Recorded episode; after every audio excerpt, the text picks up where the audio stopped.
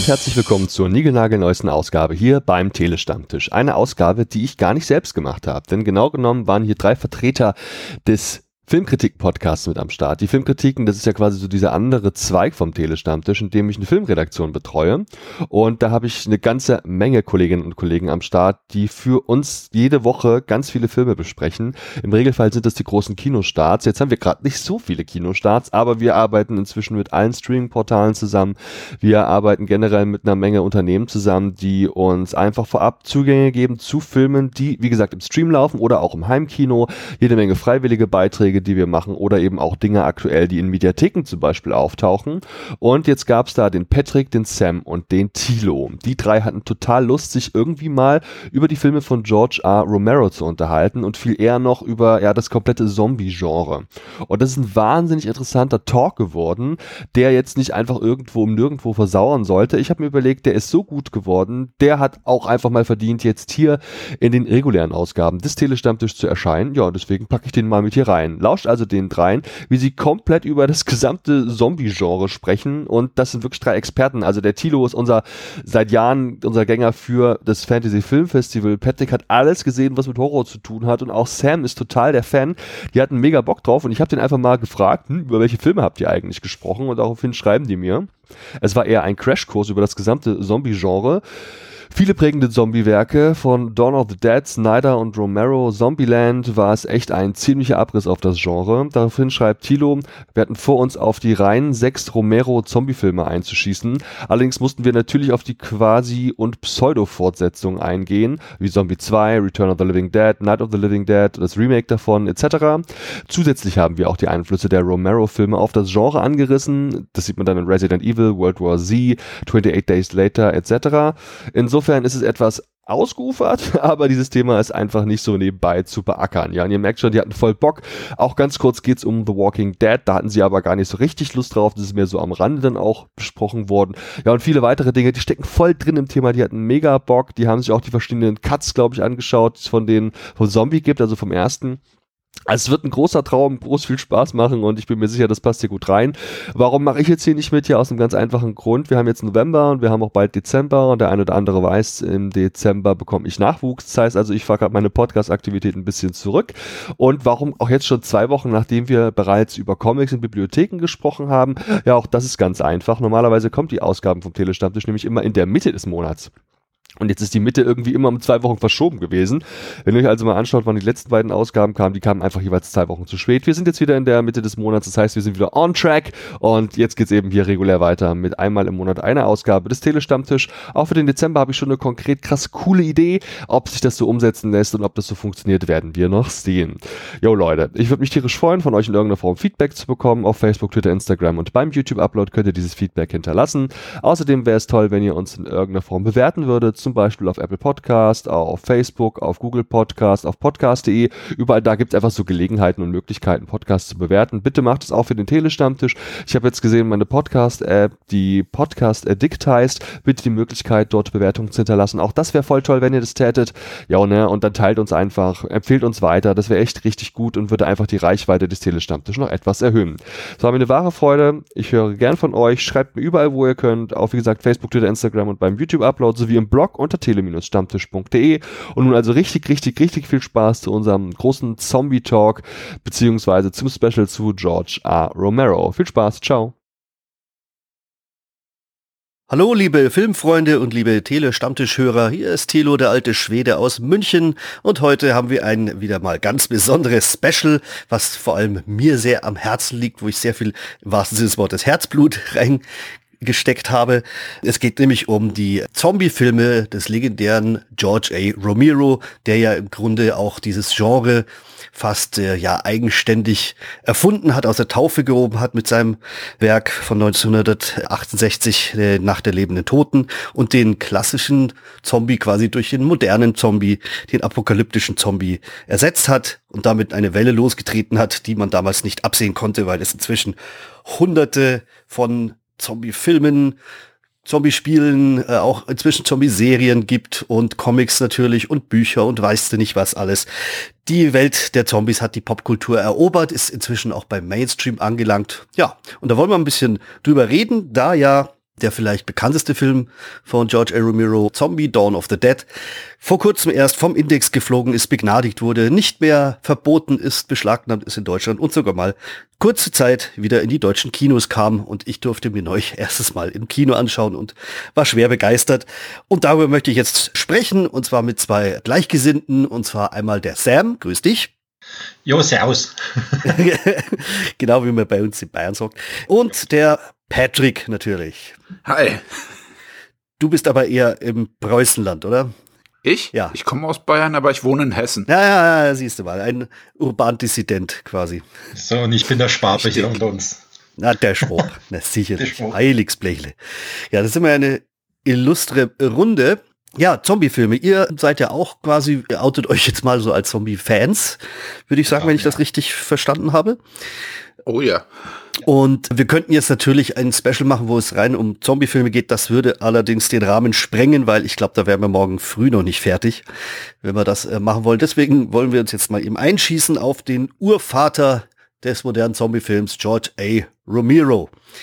Denn, ja, ich hatte schon angesprochen, 1968 gab es den Urknall, der moderne apokalyptische Zombie, damals noch im schwarz-weißen Gewand, kam er auf die Leinwand zuvor muss man vielleicht kurz ansprechen, gab es schon Zombie-Filme. Da wird meistens genannt White Zombie zum Beispiel von 1932, also schon wirklich ganz alt. Oder I Walked with a Zombie von 1943. Da geht es allerdings eher auf diese klassische Voodoo-Schiene, weil der klassische Zombie ist ja eigentlich ein von einem Voodoo, von einer Voodoo-Magie besessener Mensch, der quasi Front- oder Sklavendienste für seinen Meister leisten muss und hat nichts mit diesem, ja, ich sag mal, Untoten zu tun, die George A. Romero 1968 ja, aus der Taufe gehoben hat. Der Film wurde in Pittsburgh gedreht, nicht in Hollywood. War auch der erste Film, der überhaupt in Pittsburgh produziert wurde.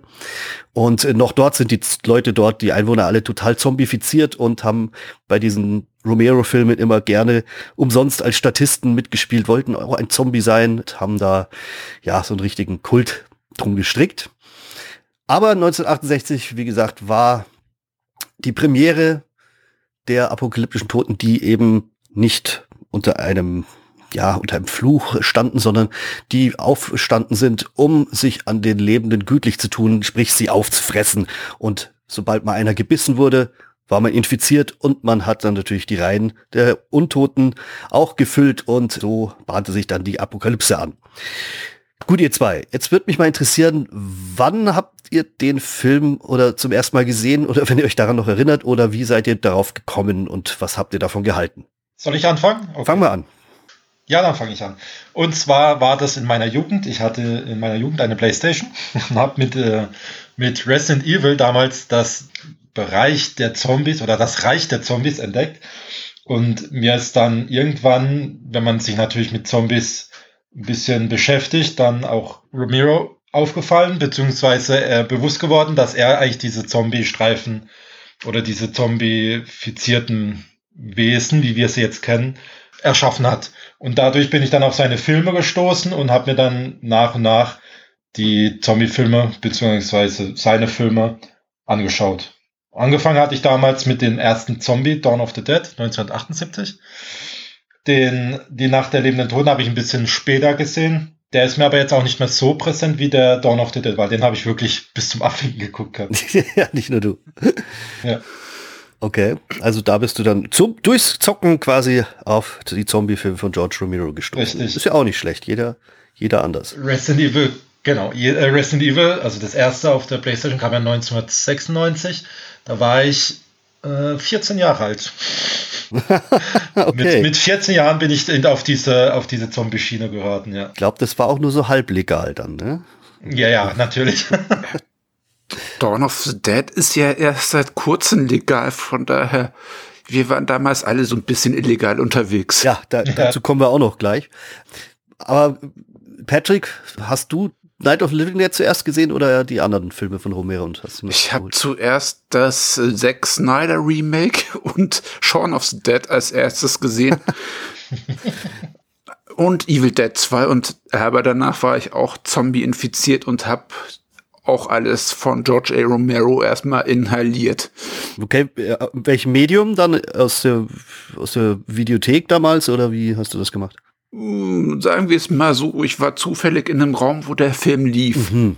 Okay. Ja, umschreiben wir es einfach mal schön. Ja, okay. Ja, es war ja teilweise gar nicht so leicht, auch an die Filme ranzukommen. Vor allem ungeschnitten in Deutschland war das ja in den 80ern, war das ja sehr verpönt, alles, alles so ein bisschen hasch hasch.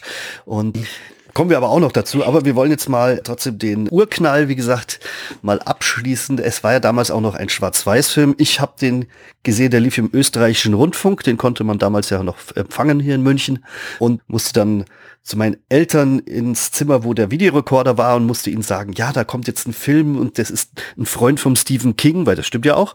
Und mhm. äh, der, dem sein äh, erster Film und den muss ich unbedingt aufnehmen und musste halt hoffen, dass da meine Eltern nicht zu sehr drauf geschaut haben, was ich dann da aufnehme. Denn das war natürlich auch äh, alles andere als jugendfrei und äh, zum Glück, da der Film schwarz-weiß ist, haben die wahrscheinlich gedacht, kann ja nichts Schlimmes sein. Wo man dazu, ja klar, genau, wo man dazu sagen muss, dass der für die damaligen Verhältnisse, klar, es gab schon Splatterfilme, Blatt Feast und so äh, war, war alles schon da. Aber für einen Schwarz-Weiß-Film auch von dieser Zeit ist der schon ziemlich blutig und hat schon ziemlich viel Gore drin. Man sieht das erste Mal in so einem Film auch, also wie Zombies Gedärme fressen, ja, wie, wie die das Fleisch von ihren Opfern abnagen.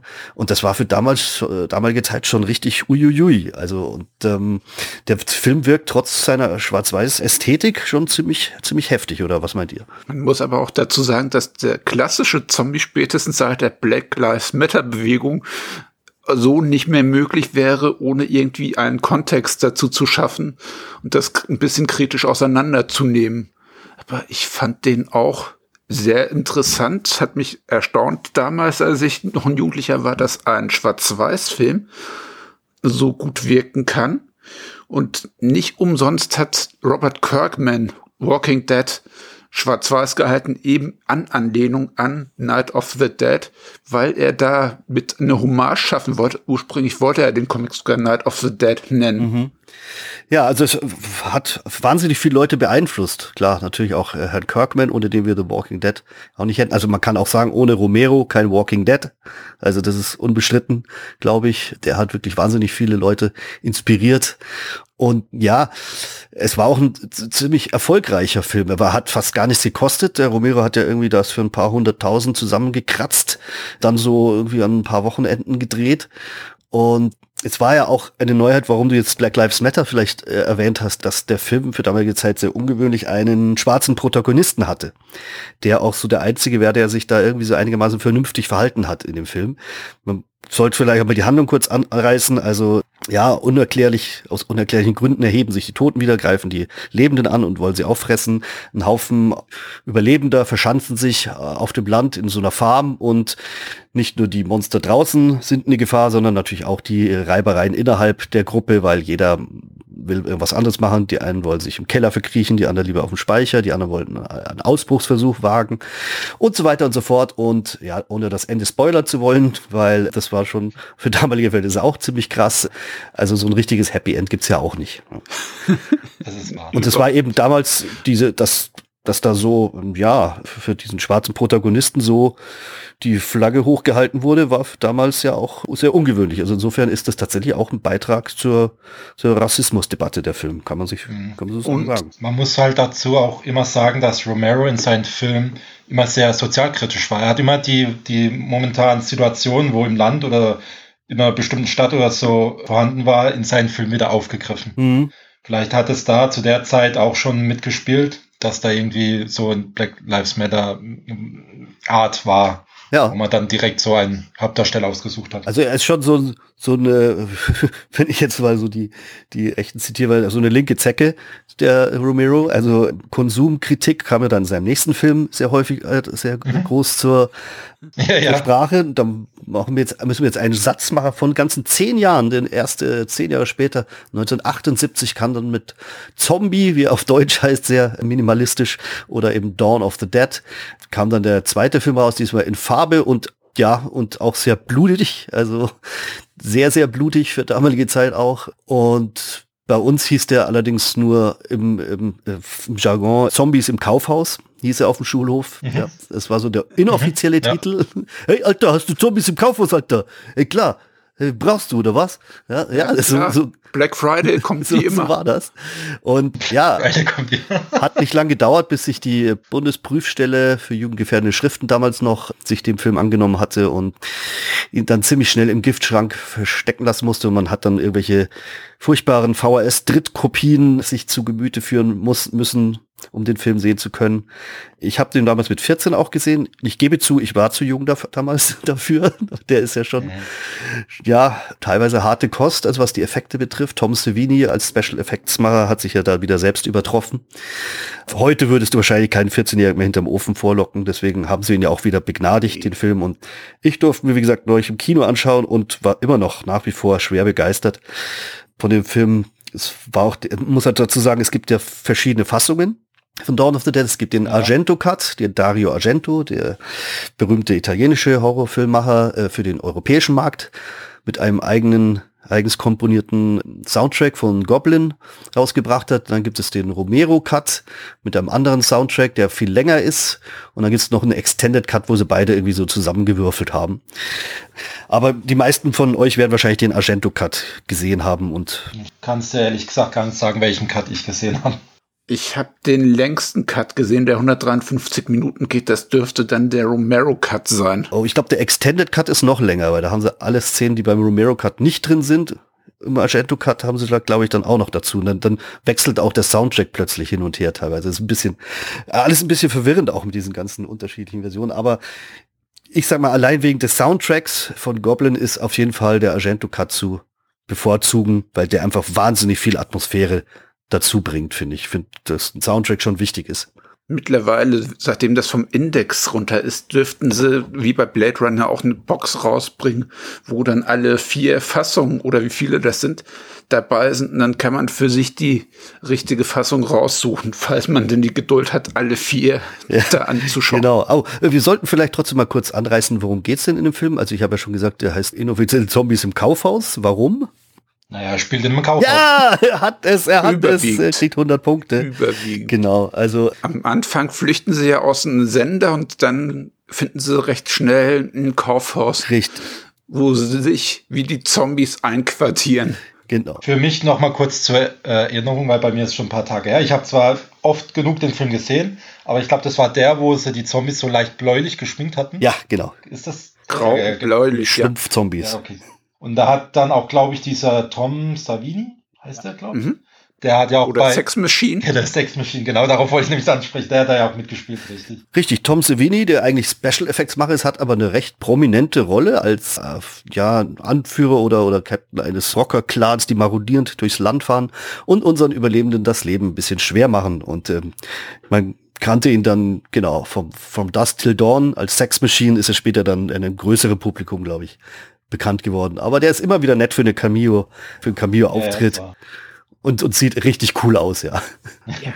Und er ist eben auch für blutige Effekte hinter einigen bekannten Horrorfilmwerken bekannt. Also er hat das Horrorgenre auch ähnlich geprägt wie George A. Romero.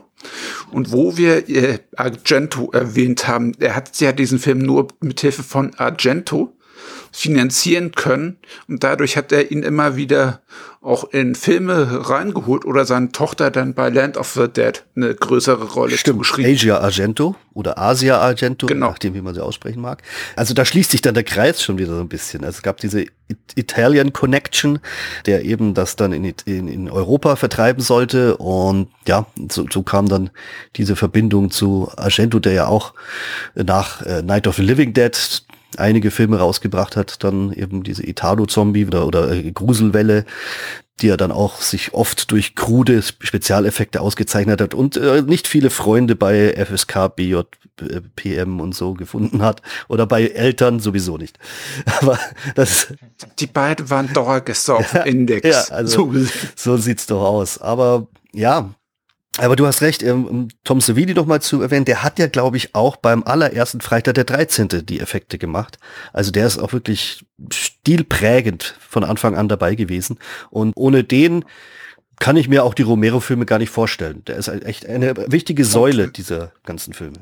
Wenn man dann seine Effekte vergleicht, zum Beispiel auch mit Land of the Dead, wo du dann wirklich das siehst, was bei Dawn of the Dead nicht möglich war, dann merkst du, ui, der Typ hat's echt drauf. Also bei Land of the Dead, der ist jetzt storytechnisch nicht so besonders, aber die Splatter-Effekt und die, wie sie den Menschen kannibalisieren, mhm. das ist schon harter Tobak, was sie da zeigen und was er da mit seinen Make-up ja, hinbekommt. Also bei, bei Dawn of the Dead eben, da ist ja auch am Anfang die Szene mit diesem SWAT-Team, die dieses Haus stürmen, die ihre Toten nicht rausgeben lassen, weil es gläubige Menschen sind und deswegen da alles zombifiziert drin ist und dann ist doch eine Frau, eine, auch eine Schwarze, die dann ihren Mann umarmen will, aber der ist schon ganz blau im Gesicht, also man weiß, äh, worauf es hinausgeht. Und der beißt dir dann erst in die Schulter, äh, in den Nacken und zieht da ein Stück Fleisch raus und dann in den Unterarm. Und sowas habe ich vorher grafisch auch noch nie gesehen, weil das so echt aussieht und so eklig ist.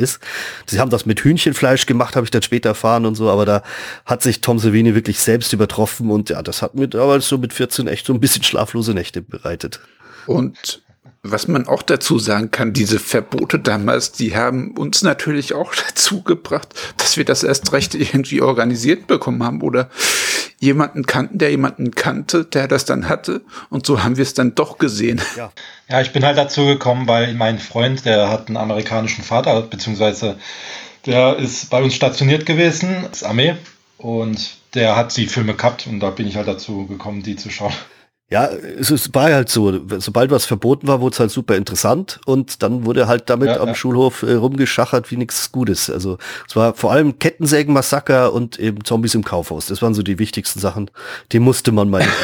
Und als ich dann und als Kettensägenmassaker das erste Mal gesehen habe, war ich völlig enttäuscht, weil da im Grunde kaum Splatter drin vorkommt und fand ihn total doof und hab den dann erst viel später. Der, ja, Evil, der Tanz der Teufel war natürlich genau der dritte auf der Liste, weil der halt ja noch brutaler und verbotener war als alles andere. Der jetzt ab 16 freigegeben ist, muss ich nochmal erwähnen. Ja. Finde ich auch sehr witzig, wie sich die Zeiten ja. ändern. Gut, da ist, das ist richtig, aber ich denke, das ist auch der Bildqualität geschuldet. Weil wenn man überlegt, früher hat man, das.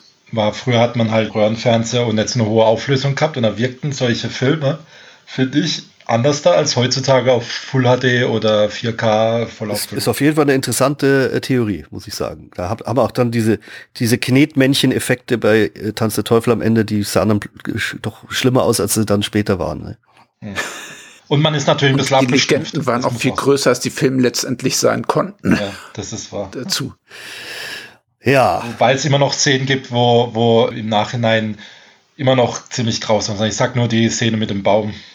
Ja, aber wir wollen oh, jetzt ja. nicht über äh, Tanz der Teufel sprechen, sonst schweifen wir ab und wie gesagt, werden morgen nicht fertig, sondern bleiben wir jetzt äh, noch ein bisschen, ähm, genau, ihr habt ja schon gesagt, die arbeiten bei einem Fernsehsender am Anfang und merken dann, dass alles in die Grütze geht und fliehen dann mit einem Hubschrauber, der eigentlich so für die Wettervorhersage da ist, und landen dann auf einem, auf einem Mall, auf einem eben nicht, kein Kaufhaus, ist ja wirklich so, ein, so ein riesen Mall, wo es alles gibt und äh, leben da erstmal ein bisschen wie die Made im Speck.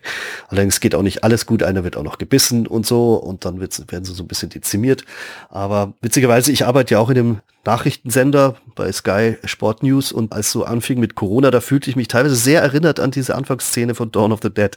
Also, da saßen wir auch da und starrten nur auf diese Monitore und auf diese Zahlen, die da im Laufband waren und dachten sie, oh, the end is nigh, jetzt geht's hier ab, wie bei, bei Dawn of the Dead. Fehlte nur noch die Musik von Goblin im Hintergrund.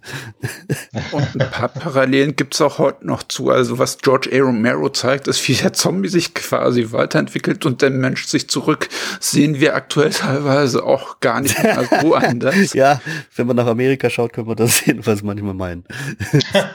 Und ich musste halt die Szene, wo bei mir so das erste Mal dieser Konsumkritik-Gedanke darüber kam, war noch vor dem Kaufhaus, da sind die bei einer der Stationen, wo die vom Militär abgefangen werden.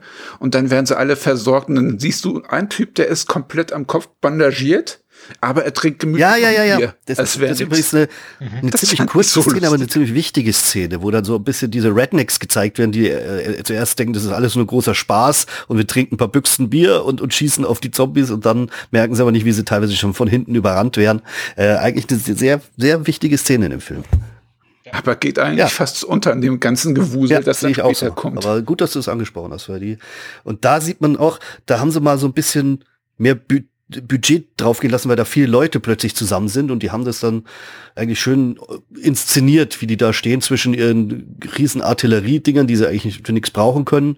Und ja, und die sind eigentlich schon unterwandert in den eigenen Reihen von den von den Untoten. Also gerade bei der Szene, da siehst du doch den klischeehaftesten Ami, wie du ihn als Deutscher äh, dir eigentlich vorstellst. Ich glaube, das war auch Absicht. Ja. Also da wollte der den mal den Spiegel ja, vorhalten. Der, ja, ja, aber da, äh, es geht ja dann später auch weiter, wenn die ins Kaufhaus gehen und die Zombies schlendern da wie so Passanten durch Frankfurt, durch die mhm. Fußgängerzone. So ähnlich torkeln die da auch rum und dann sagen sie ja, sie machen das, was sie zu Lebzeiten noch gemacht haben und haben das irgendwie noch voll im Rhythmus. Was bei Shaun of the Dead richtig schön verarscht wird. Ja. Ja, und heute ja. haben wir die Smombies, ja. also die Smartphones. Also das ist eigentlich ist auch ein wichtiger Satz, der fällt. Ja, sie erinnern sich eben teilweise an ihr früheres Leben und das war ein Ort, der ihnen wichtig war und deswegen laufen die da auch noch rum. Weil wir ja, bei George Romero ist es ja auch ein bisschen anders als bei anderen Zombie-Filmen, dass sich die Zombies auch so ein bisschen entwickeln, dass sie sich ein bisschen verändern. Und da müssen wir auch nochmal drüber sprechen, denn das war dann der dritte Film, wo das richtig in den Mittelpunkt äh, gestellt wird. Das war Dawn of the Dead oder auf äh, Deutsch Zombie 2, wieder mal sehr origineller deutscher Titel. Du meinst Day of Allerdings, the Dead.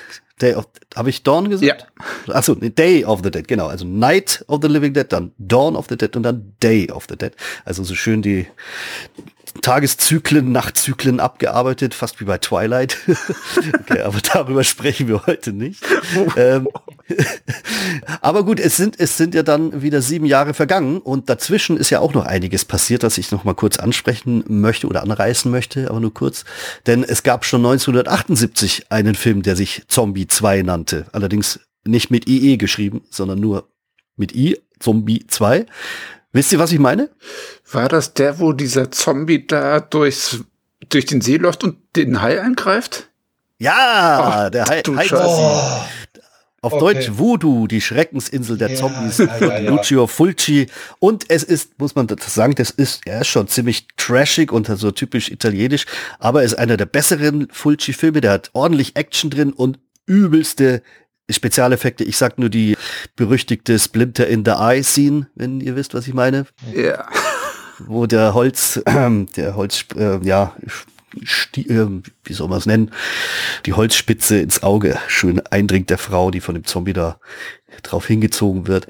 Also äh, für, für Zombie-Fans, die den Film noch nicht, noch nicht gesehen, gehört haben, absolute Empfehlung. Zombie 2, äh, aka die Voodoo, die Schreckensinsel der Zombies, ist glaube ich auch noch in Deutschland auf jeden Fall noch indiziert. Weiß gar nicht, ob der noch verboten ist oder ob der jeweils verboten war. Aber kommt man eigentlich relativ leicht. Ja, an. und wenn man Night of the Dead erwähnt, beziehungsweise, ja, dann kann man auch Night of the Living Dead erwähnen. Das war dann der erste Zombie-Film, wo die Zombies Brains geschrien haben. Nicht ganz richtig, da kommen wir auch noch gleich dazu, denn du redest von Return of the Living Dead. Mhm. Ja, ja. Return, ach, das. Genau, der kam auch 1985 raus, im selben Jahr wie Day of the Dead. Aber soweit sind wir noch nicht. Aber du hast äh, äh auf jeden Fall ein, ein, Franchise, das wir ansprechen müssen, weil es ja auch so sich so pseudo äh, fortsetzungsbedingt gibt. Mhm. Aber es kam dann nämlich schon 1980, kam nämlich schon ein Zombie 3 heraus. Habt ihr von dem mal gehört? Oder auch auf Deutsch die Rückkehr der Zombies genannt. Die Rückkehr der Zombies oder Rückkehr der Untoten, glaube ich, hieß der, ne?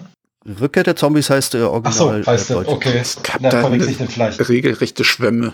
Das ja. ist ja, der ist auch eine Erwähnung wert, weil er eben A, eine ja, Pseudo-Fortsetzung wieder ist von Dawn of the Dead, allerdings damit nichts zu tun hat und B, er ist ein sehr spaßiger, sehr trashiger Film. Ich habe mir neulich erstmal wieder hier mal auf Blu-ray, habe ich mir neulich gekauft, reingezogen. Der ist halt absolut schön cheesy und die Effekte sind auch teilweise richtig derb. Die Zombies sind da so, die haben so Kalkschädel eigentlich und Maden im Gesicht und so, aber die, die wühlen ordentlich in Organen rum und es gibt in dem Film den vielleicht creepiesten äh, Kinderdarsteller der Filmgeschichte, der Typ war äh, schon 25 damals, aber hat irgendwie so einen Zwölfjährigen gespielt und der ist so creepy, das äh, muss man gesehen haben. Also der für Zombie-Fans absolut mal ein Blick wert. Zombie 3, die Rückkehr der Zombies, bestimmt in Deutschland auch noch nicht wirklich erlaubt. Äh, aber wie gesagt, das ist ja nicht, kennt nicht mehr das Problem heute. Kann man in Österreich auch bestellen. Ja, und dann gab's noch die Nacht der reitenden Leichen. Das war auch absolut Oh ja, da, das war, glaube ich, aus Spanien kam das, Mhm. aber da habe ich tatsächlich noch keinen gesehen. Die sollen alle nur Hunde langweilig sein, die Filme. Also da gibt Ja, es das kann ich Geisterschiff der schwimmenden Leichen noch und die sind teilweise auch noch verboten und so, obwohl. Mhm. naja. Aber es lief mal auf Arte, dadurch habe ich mal gesehen. Ach so, ja. ja, Da kommen wir aber- nämlich auch zum Thema, denn Arte hat sich tatsächlich getraut, vor ein paar Jahren mal Day of the Dead von Romero, den dritten Film von Romero, zu zeigen. Und äh, das will was heißen, denn der ist, also ungeschnitten jedenfalls, schon ordentlich deftig. Also das sind die teilweise krassesten Effekte, die äh, nach Tom Savini auch jemals gemacht hat, glaube ich, wo die Leute wirklich zerfetzt werden und dem einen wird der Kopf abgerissen und während er schreit, wird der Schreie immer höher, weil die Stimmbänder langsam abgetrennt werden und so. Also es ist, es ist ordentlich Dampf in dem Film. Und ja, witzigerweise äh, auf Arte, natürlich auf Arte Deutschland lief es natürlich nicht ungeschnitten, da der Film immer noch, äh, glaube ich, beschlagnahmt ist, sondern dann lief eine Torso-Fassung, die ab 16 Fassung, die irgendwie 20 Minuten kürzer ist, also die braucht man sich gar nicht erst anschauen. Äh, aber auf Arte, 40 Minuten. auf Arte Frankreich haben sie den Film tatsächlich ungeschnitten gebracht. Äh, Original Englisch mit französischen Untertiteln, völlig ungeschnitten und den konnte man völlig frei über Astra genauso reinkriegen hier in Deutschland äh, wie in Frankreich. Und das, da haben sie, glaube ich, der BPJM schon ein bisschen Stippchen geschlagen und der FSK oder FSF. Äh, Willst du mal erzählen, worum es denn so geht? Ja, mag einer von euch mal? Ja, ich lasse Patrick gerne den Vortritt. Es sind wieder ein paar Jahre vergangen und ähnlich wie bei einer Korean äh, wie bei einem koreanischen Film-Franchise, wo alle Fortsetzungen nicht großartig Bezug zueinander haben, haben wir hier wieder komplett andere Darsteller, also neue äh, Charaktere und diesmal ist man auf einer Forschungsstation vom Militär und da werden die Zombies so langsam erforscht und auch unterschätzt, bis dann irgendwann mal ein paar ausreißen und auch da das Gemetzel losgeht. Ja, sehr, sehr kompakt zusammengefasst. Also es ist mittlerweile so, dass im Grunde die Zombies haben im Grunde den, wenn man den so nennen will, den Krieg gewonnen. Also äh, sie, sie sind in einem Verhältnis zu Lebenden 1 zu 400.000. Das wird erwähnt von dem Dr. Frankenstein, wie ihn das Militär dort nennt.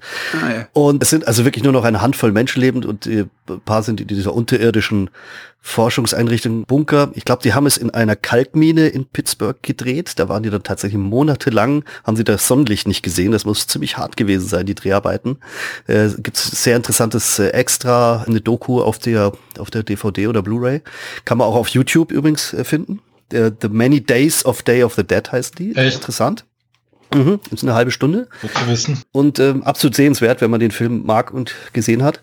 Da erfährt man wirklich einiges über den Dreh. Und ähm, ja, das Problem ist natürlich nicht nur die Zombies, die vor der Tür sind, sondern die inneren Konflikte, weil es gibt einerseits das Militär und andererseits eben die Wissenschaftler. Und das Militär hat langsam die Faxen dicke, dass die Wissenschaftler da äh, nicht auf nicht zu Potte kommen und Lösung finden. Und äh, aber der Leiter dieser Wissenschaftler, der hat äh, sich zur Aufgabe ge genommen, einen Zombie zu domestizieren und ihn zu trainieren und zu dressieren. und das ist dann der sogenannte Zombie Bob wieder äh, genannt und der tatsächlich wieder lernt, äh, zum Beispiel einen Kassettenrekorder anzuschalten oder zu salutieren, weil er früher beim Militär war. Und ja, und dann geht's in die Richtung, ist das vielleicht die Lösung, Das ist aber der, ich überlege gerade die ganze Zeit, welchen Film meint ihr? Na klar, ja, sorry. Es gibt da auch wieder eine Hommage an Romeros Kumpel, also Bub liest auch einen Stephen King Roman. Mhm. Ach ja, wusste ich gar nicht mehr. Ja, Welchen denn? ich glaube The Stand, aber es wäre sogar passend. Das wäre passend, ja. Aber kam das nicht später raus? Ich dachte, Nein, The Dead Zone. er liest so. auf jeden Fall einen Stephen King Roman. Ich habe den ja letztens noch mal gesehen und habe dann echt komisch geguckt, Bild angehalten. Nee, Bub liest tatsächlich Stephen King, Oh, okay. kurz bevor er ihn mit dieser Musik da zum Tanzen bringt. Ja, ja, ja. Mit der Marschmusik. Genau. Nee, nee, nee, das ist Klassik. Klassik. Irgendwie Beethoven, glaube ich, wollte er hören oder so. Steht, ist, ist, wird in der Doku dann auch gesagt. Ja. Aber ja, mit Bub haben wir dann äh, wirklich fast schon die Krone der Weiterentwicklung des Zombies. Der kann schon imitieren. Ja. Also er kann menschliches Verhalten schon imitieren. Er versucht Und- auch sich zu rasieren. mit mä mäßigem Erfolg. er sich eher so die Haut in Streifen runterzieht. Also. auch hier in diesem Romero-Film haben wir dann diesen Ansatz, der Mensch ist ja doch teilweise gefährlicher als die Zombies selber, gerade mit diesem aggressiven General, der da. Der Captain Rhodes. Mhm, der da dazwischen funkt, ja. haben wir das ziemlich personifiziert, ja. dieses menschliche Grauen mal wieder. Da ist auch schön, schön Militärkritik rein. Ja, wollte gerade sagen, da ja, hat er die Sozialkritik und Militär. Wissenschaft. Genau. Was auch nicht selten ist in Zombie-Filmen. Ja, das stimmt. Das ist ein oft wiederkehrendes Thema. Man sollte vielleicht noch erwähnen, zuerst, äh, wenn man das erste Skript, das gibt's online auch irgendwo liest, äh, der Film sollte eigentlich viel größer, viel teurer sein. Das sollte auch auf der, an der Oberfläche teilweise äh, mehr spielen. Die haben dann das Budget ordentlich gekürzt und ich glaube, es tut dem Film ganz gut, weil durch diese Isolation unterirdisch, die man wirklich fast spüren kann, das ist fast schon klaustrophobisch teilweise in dem Film, wurde es ja auch so ein bisschen zu so einem Kammerspiel. Aber das meine ich diesmal positiv. Und zwar, das ist natürlich dann eben auch gewürzt mit unglaublich krassen Special Effects. Die Musik ist diesmal nicht von Goblin. Ich weiß jemand, von wem die Musik ist. Der Soundtrack, der ist nämlich auch sehr gut. Der gefällt mir auch sehr gut. Vor allem hat sich da bei mir dieses Bild angeprägt, wo die ganzen Zombies da aus diesen Gebäuden marschieren und dann ist da dieser Alligator dazwischen. Ja, der ist, das ist klasse. Das kommt auch in der, wird auch in der Doku erwähnt, wie sie das irgendwie gemacht haben.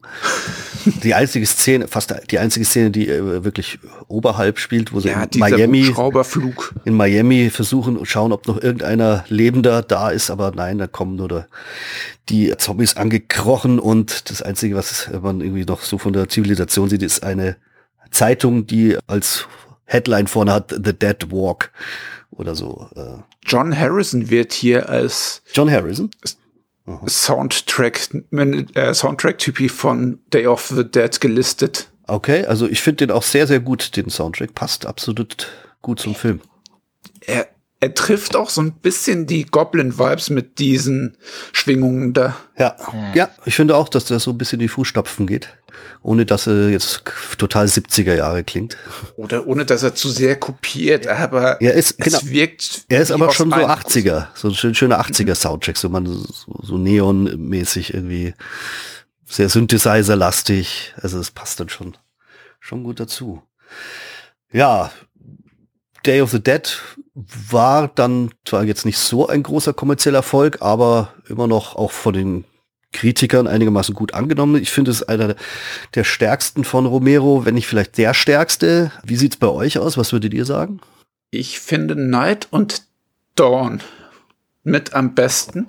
Und danach ist es eben wie bei Terminator 2, nach diesen klasse Vorgängern, ist es schwer, das noch irgendwie zu toppen dann ist da danach hat man eben einfach nur noch gute Zombie-Filme erschaffen und ich habe sie alle sieben als Vorbereitung nochmal geschaut. Also ich muss auch sagen, bei mir ist Dawn, Dawn of the Dead eher vorher als bei als Day of the Dead. Liegt aber auch daran, weil Dawn of the Dead halt genau zu dem Zeitpunkt, wie ich ja schon vorhin gesagt hatte, wo ich die Resident Evil Spiele angefangen habe zu spielen, halt präsent war für mich. Und deswegen habe ich den auch zigtausendmal geguckt und den Day of the Dead jetzt zum Beispiel nicht so oft. Mhm. Ich habe da übrigens noch einen interessanten Fun Fact. George A. Romero hatte sogar eigentlich das Urscript für den Resident Evil Film geschrieben. Ja. Das habe ich auch mal gehört. Und, ja, ja. und das durfte ich sogar damals in einem anderen Filmforum lesen. Ich finde es schade, dass das nicht umgesetzt wurde, weil da wäre wirklich so dieser Kontrast gewesen. Man hatte da den Fokus mehr auf den Survival-Horror, der die Resident Evil Games auch ausmacht. Richtig. Und, und wir wissen ja, was da draus passiert ist. ja, Hirn aus Action und Super Mila in möglichst vielen Kampfposen. Ja. Ja. Und nicht viel dahinter. Nee, Wobei man sagen muss, der erste war noch okay, aber mit jedem weiteren Teil ja. wurden sie schlechter. Aber wir wollen aber wieder nicht vorgreifen. Ja, ja, ja, natürlich. Resident Evil kam erst 2002 ja, raus und ähm, wir sind noch bei 1985. bei Day of the Dead. Du wolltest noch was sagen, Patrick? Ich finde auch da sind diese leichten Parallelen zu Resident Evil. Das ist auch im besten Sinne schöner Survival-Horror, also Menschen, die ums Überleben kämpfen und dann eben wirklich in extremen Situationen gedrängt werden. Mhm. Also man könnte vielleicht auch sagen, ohne Romero kein Resident Evil. Ja. Ohne Romero wäre der Zombie-Film halt nicht da, wo er jetzt das ist. Und es gäbe ihn nicht in diesen verschiedenen Variationen, die wir haben. Ja. Ich habe auch gehört, dass Romero für die, für die Werbung von Resident Evil oder hat's gemacht oder war angedacht, ich weiß es nicht mehr genau. Irgendwie wollte er wohl die Werbung für das Resident Evil Spiel abdrehen. Also, den, also so, so, ein Trailer quasi. Trailer, genau. Ja, ja.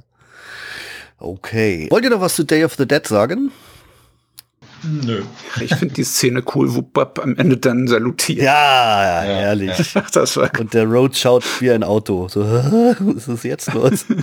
also klar, also für Zombie-Liebhaber oder wenn ihr jetzt gerade erst anfangt, die Zombies im Film zu entdecken und noch äh, die Klassiker äh, aufarbeiten müsst, unbedingt natürlich auch Day of the Dead von 1985 anschauen und schaut, dass und ihr den irgendwie Bab, umgeschnitten kriegt. Bab ist da wirklich so eine Fundgrube für Zombie-Memes. Also wenn man mal ein paar Zombie Memes sucht, Bub eingeben, da findet man ein paar interessante GIFs auch bei YouTube. Ah, okay. Oder auch bei, ja, oder auch bei Google. Mhm, denke ich mir.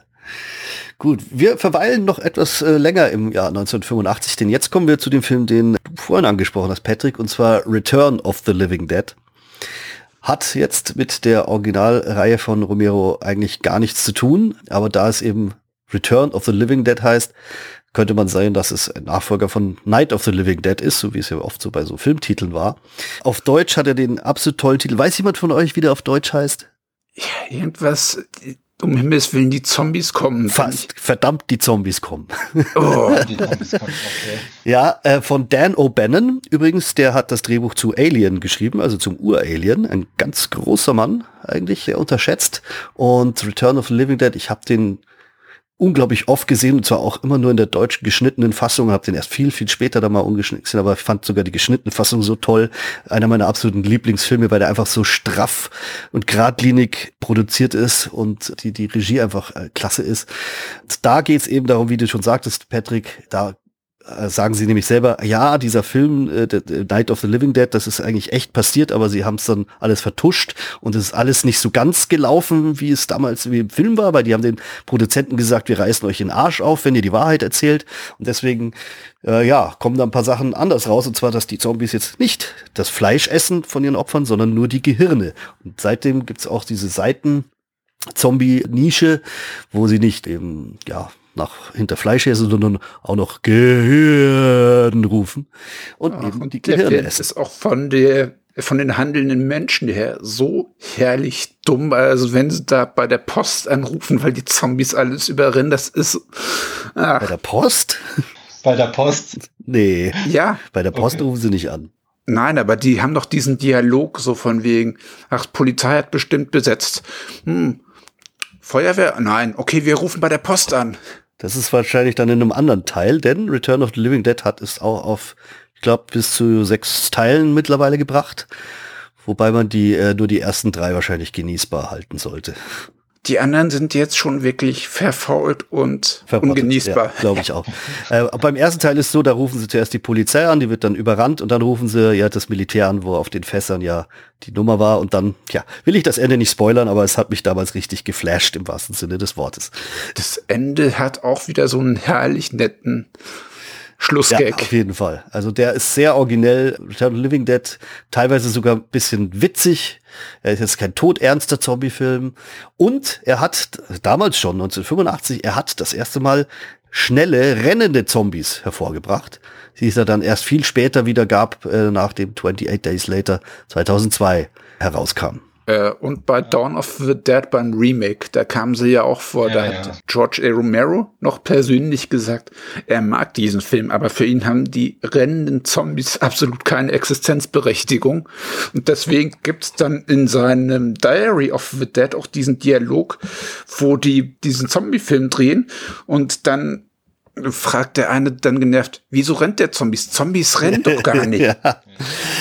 Und am Schluss, wenn der eine dann zombifiziert ist, dann schlurft er nur und dann sagt er, ja, siehst du, Zombies rennen nicht. Ja. Nochmal so als sagen. Ja, das war ja dann eine große Diskussion, die dann aufkam. Allerdings dann, ich glaube, mit 28 Days Later erst 2002. Wir sind noch ein bisschen in den 80ern, also Return of the Living Dead war dann auf jeden Fall auch eine Erwähnung wert. Dann kam 1988 nämlich nochmal ein Zombie 3 raus. Zombie 3 ein neuer Anfang teilweise von Lucio Fulci gemacht, ein grauenvolles Trash-Werk, aber gerade deshalb hat es auch seinen Charme. Ich, äh, ich weiß nicht, kennt ihr den Film, der, der fliegende Zombie-Kopf? Der fliegende Zombie-Kopf aus dem Kühlschrank? Also solche Sachen kommen davor. Es ist äh, der, der, ein unglaublicher Murks, weil auch Fulci nur die Hälfte des Films gemacht hat und sonst irgendwie äh, einer seiner Schüler und das ist ein, ein äh, zusammengewürfelter Schmarrn. Aber okay. wenn man sowas mag, ich schaue ihn immer noch gerne und kann mich beömmeln. Teilweise sehr originelle Sachen, die da passieren, aber es ist auch unglaublich schlecht gespielt und äh, geschnitten und aber naja, haben sie wieder ein bisschen die Kuh melken wollen und nochmal ein Zombie 3 rausgebracht. Wahrscheinlich gab es da ein, ein gesetzliches Schlupfloch wieder, um das rauszubringen. Alternativ kann ich da auch Reanimator empfehlen. Der, da haben sie das ja mit Lovecraft lose anlehnt gemacht und da hat gab es dann dieses Serum, das totes Gewebe zum Leben erweckt. Und da gab es im zweiten Teil dann auch einen, an einen Fledermauskörper montierten Zombie-Kopf. Ja, die Reanimator-Serie ist auch sehr nett und beliebt. Äh, kann man sich auf jeden Fall auch immer wieder geben. Vor allem Jeffrey, Jeffrey Combs, Combs spielte richtig abgedreht und der ist ja auch eine große Legende geworden im Bereich Horror und in Sachen Star Trek. Da hat er so viele ikonische Rollen gespielt. Ich sehe ihn halt am liebsten noch als gestörten Cop in The Frighteners, oh, wo er oh, richtig abdrehen darf. Such an asshole. Frighteners ist übrigens auch völlig unterschätzter Film, aber wir schweifen wieder ja, komplett ja. ab. Denn wir haben jetzt noch einen Film, der in die offizielle Reihe reinpasst. Es ist nämlich das Remake von Night of the Living Dead 1990 herauskam und im Grunde dasselbe nochmal erzählt, plus eben diesmal in Farbe mit ein bisschen härteren Effekten, denn Regie hatte nämlich das erste Mal Tom Savini selbst gefühl, geführt, der die Special Effects gemacht hat. Ah, okay. Leider hat der Film auch keinen Anklang bei BPJM und FSK und so bekommen und verschwand auch schnell im Giftschrank und war jahrzehntelang auch wieder indiziert und ich glaube sogar beschlagnahmt und ich glaube, der ist es sogar. Da hatte doch da hatte doch der Candyman hier, wie heißt der, Tony? Tony Todd. Tony, Tony Todd, genau.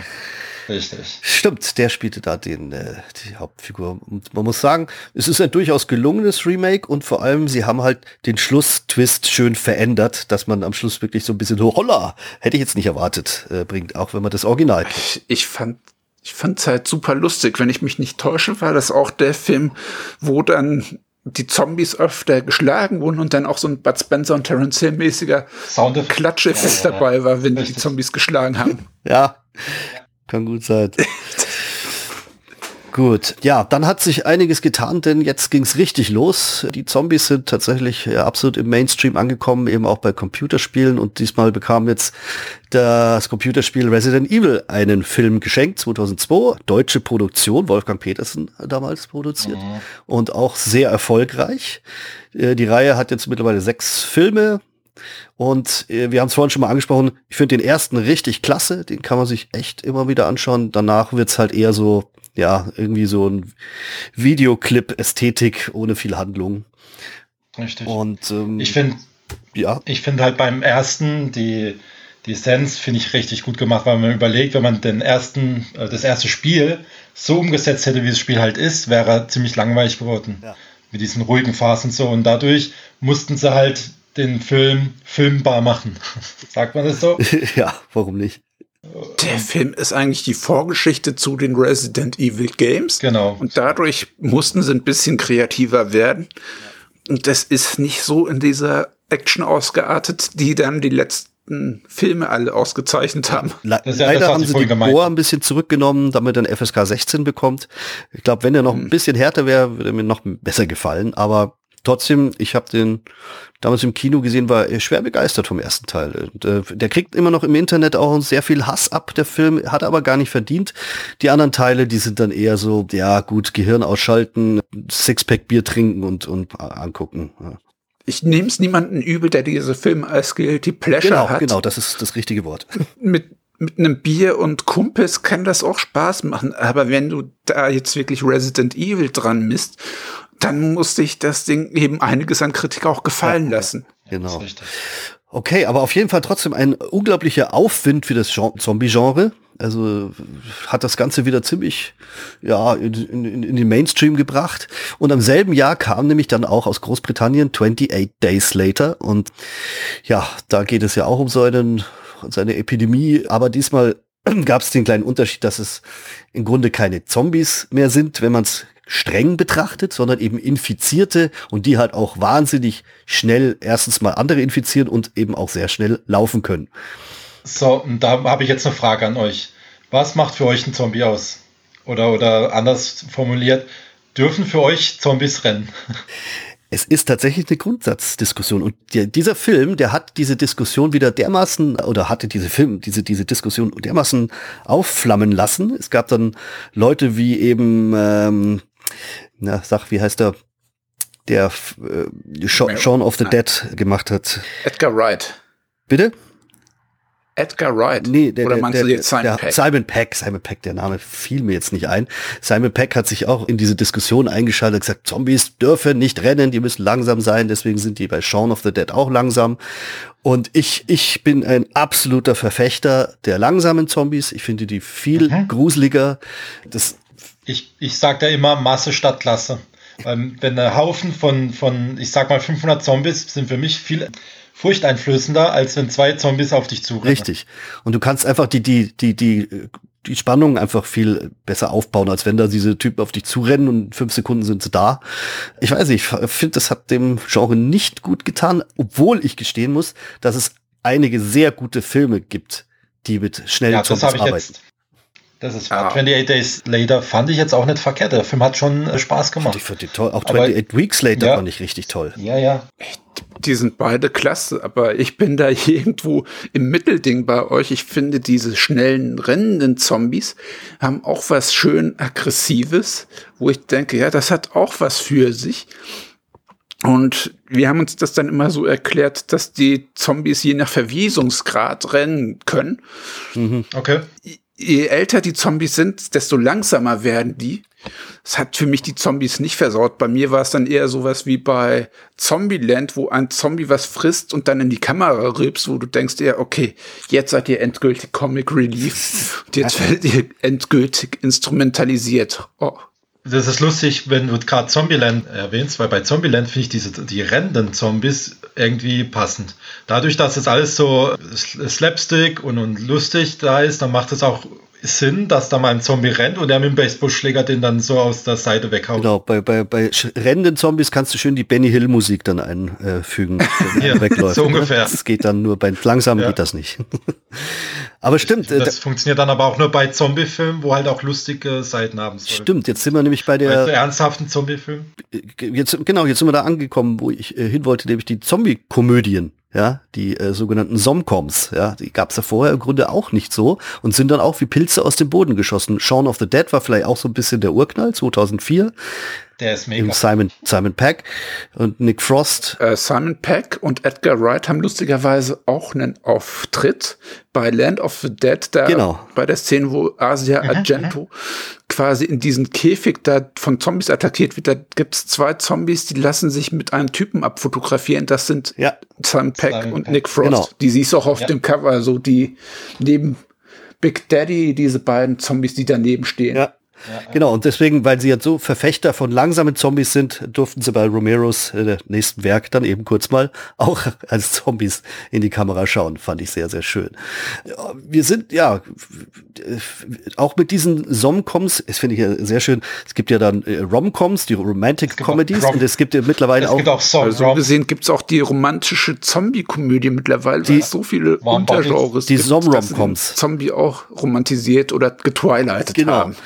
Also die Som-Romcoms gibt's auch mittlerweile, die romantischen Komödien mit Zombies. Also das ist schon interessant, was das für, für, für Wege äh, gebracht hat. Im Grunde alles äh, ausgehend von Night of the Living Dead. Living Dead. Ja. Eins möchte ich noch erwähnen, kein Film, sondern ein Buch, was auch unbedingt Erwähnung finden müsste. Es kam 2003 raus von Max Brooks, dem Sohn von ähm, Mel Brooks. Und es war The Zombie Survival Guide, wo er im Grunde ganz nüchtern wie ein ja, wie ein äh, Survival-Buch äh, schildert, ganz nüchtern, was man eigentlich machen soll, wenn eine Zombie-Apokalypse ausbricht. Und das so, so in einem nüchternen Stil, völlig ohne irgendwelchen witzigen Hintergrund, dass du denkst so, sag mal, weiß der irgendwas, was wir nicht wissen? So, Und Das ist der Sohn von Matt Brooks, das müsste eigentlich lustig Ja, ja, ja, ja genau. Und ähm, dann kam, das war im Grunde der Appetizer zu seinem nächsten Buch, 2006 kam es raus und das hieß World War Z. Und wie ihr wisst, gibt es da auch einen Film, der leider mit dem Buch nicht viel zu tun hat. Äh, es ist mein absolutes Lieblingsbuch. Ich habe es, keine Ahnung, schon viermal, fünfmal gelesen, gehört und so weiter. Und die Verfilmung, ich habe mal nachgezählt, tatsächlich mir die Mühe gemacht, von 400 Seiten Buch sind irgendwie vier Seiten benutzt worden in dem Film. Wow. Also Für mich war World War Z auch nichts weiter als ein langgezogener Pepsi-Werbespot. ja, ich, ich finde, es ist für sich gesehen gar kein schlechter Film. 2013 kam er raus, den kann man sich gut weggucken, auch so ein Popcorn-Movie, aber bitte nichts erwarten. Lest bitte das, das Buch, das ist so unglaublich toll. Da wird halt äh, tatsächlich aus der Sicht eines Reporters erzählt, der Leute interviewt, die eben nach dem großen Zombie-Krieg erzählen, wie es bei ihnen war. Und es geht da wirklich überall um die ganze Welt.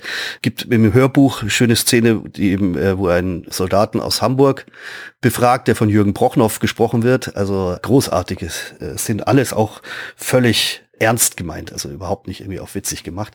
Okay. Unbedingt, Muss unbedingt eine Chance geben. Wie gesagt, für mich, das war eine Erleuchtung, dieses Buch. Und äh, ich, wie gesagt, habe bisher nichts Besseres gefunden. Im Prinzip ist dieses Buch auch ein Ratgeber für Leute, die sich während der Pandemie verstecken wollen, wie sie das Ganze überleben. Aber nee, wenn ich das vorschlage, dann kommen wieder die ganzen Klopapierhamster. Ja, ja, eben, bloß nicht. Ja. also ich wäre vorsichtig, wem ich dieses Buch empfehle. ja, stimmt, stimmt. Aber für, also für Zombie-Fans ist es auf jeden Fall sehr empfehlenswert. Also beide Bücher. Die sollte man hintereinander lesen. Wir haben schon mal öfters erwähnt, das Dawn of the Dead Remake, nämlich von 2004 von äh, Zack Snyder. Und da sind eben auch, da gab es dann die volle Diskussion eben schnelle versus langsamere Zombies, denn natürlich ist es ein Remake, aber nicht wie im Original schlurfende Zombies, sondern eben sehr schnell rennende. Und das Einzige, was ich aber sagen kann, er ist trotzdem so toll, der Film, dass ich ihm nicht böse bin und ist, ist für mich auch einer der besten Zombie-Filme die, der modernen Zeit. Wenn, ja, Dieser genau, Film hat. Ja, Entschuldigung. Erzähl du erst mal. Ja, ich wollte nur sagen, da spielt auch Wing Rhymes mit. Und man kennt auch Mickey Piffer. Mackay Pfeiffer. Das kannst du hören in dem, in dem Lied äh, von Eminem, Seven Miles, wo er, wo er eben über den, der hat ja auch mitgespielt da und dann rappt er, ist No Mackay Pfeiffer. Ja, okay. Das, seitdem weiß ich das. Ah. Ja, ja, okay. Und da, also ich, die Szene, wo, wo ich halt da sehr krass fand, war die mit dem, mit dem äh, Baby. Oh shit, mhm. ja. Da haben sich was getraut. Also, hoi, Die, die war Aber direkt danach die Musikuntermalung, oh shit, und dann diese Coverversion von Down with the Sickness kam, so diese leicht instrumentale, das war schon lustig. Ja. Und wir haben auch hier wieder Tom Savini als Sheriff. Oh ja, stimmt. Aber nur kurzes Cameo am Anfang im Vorspann aber trotzdem, aber auch Gore-Effekte sind klasse, es ist straff, straff geführt, die Regie, die Darsteller sind toll. Also der hat alles richtig und er hat, glaube ich, den fiesesten Abspann der Filmgeschichte, wenn du mich fragst. Und der Film hat auch ein Tempo drauf. Ja. Und das passt eben zu den schnellen Zombies. Wir haben hier auch Ty Burrell, also diesen vertrottelten Vater aus Modern Family. ja, stimmt. das war. Ah, ich, ich mag den sogar, weil das bei mir der Erstkontakt war mit dem Zombie-Genre. Ein Stück weit lieber als das Original, weil der einfach ein Tempo drauf hat und einen bösen Witz. Stimmt. Also das ist für mich sogar Zack Snyders bester Film, weil er da noch am besten sein Pacing drauf hatte und sich getraut hat, raue, dreckige Action zu machen. Er hat, er hat halt auch so ein Augenzwinkern eingefügt. So, das jetzt im, im Original, klar, da waren auch ein paar Sachen zum Schmunzeln, aber jetzt sonst war das schon eher todernst, im wahrsten Sinne des Wortes. Aber äh, so vom, vom Inhalt her hat sich jetzt aber doch schon ein bisschen verändert, oder was meint ihr? Hm, doch, schon. Also das Einzige, was das Original mit dem Remake äh, gemeinsam hat, ist eigentlich das Shopping Mall, das das wollte ich gerade sagen, ja. das Einkaufszentrum, ja. Und auch dieser religiöse Aspekt, der war ja teilweise im Remake ein bisschen mehr hervorgehoben. Mhm. Wenn sie das so bedeutungsschwanger sagen, wenn auf der Hölle kein Platz mehr ist, kommen die Toten in, auf die Erde wieder. Wisst ihr, wer das am Anfang im Vorspann überhaupt sagt? Das ist nee. Ken Foree aus dem Original, der Schwarze. Bloß ist der hm, unglaublich echt? fett geworden, dass du ihn nicht mehr Aha. erkennst. Kein Witz. Müsst du nochmal checken. Also, Ich fand es halt damals interessant, weil das war zu der Zeit, wo ich in der Videothek gearbeitet oh, hatte. Ich hatte wie, ja wie Tarantino. Viel. Ja, ich hatte fast acht Jahre lang in der Videothek gearbeitet gehabt. Das erste Jahr nur aushilfsweise und die letzten sieben Jahre dann stellvertretender Geschäftsführer. Okay. Und da kam der Film rein und ihr habt das Cover gesehen, also das weiße Cover mit diesem Ja. Zombie drauf auf die ein, auf Mhm. der einen Hälfte und lest den Titel Dawn of the Dead. Dawn of the Dead. Das kommt mir bekannt vor, ey, das habe ich doch schon mal gehört. Dawn of the Dead. Und dann ist mir das wieder doch ratter, ratter, ratter. Ja, natürlich, den Film habe ich damals schon mal gesehen. Hey, ist das ein Remake? Und ich habe von dem Film vorher nichts gehört, dass der, dass der. Remake kommt. Und dann habe ich mir ihn angeguckt und dann waren die Parallelen schon sehr, sehr klar, in teilweise, wie sagt man, zehn. Hm. Ich habe den sogar glücklicherweise noch im Kino gesehen, als er rauskam. Was dann interessant war, denn, und jetzt sind wir dabei, wir müssen auch ein bisschen Gas geben, wir sind schon eine Stunde und quatschen und haben nur die Hälfte von Romeros Filmen behandelt.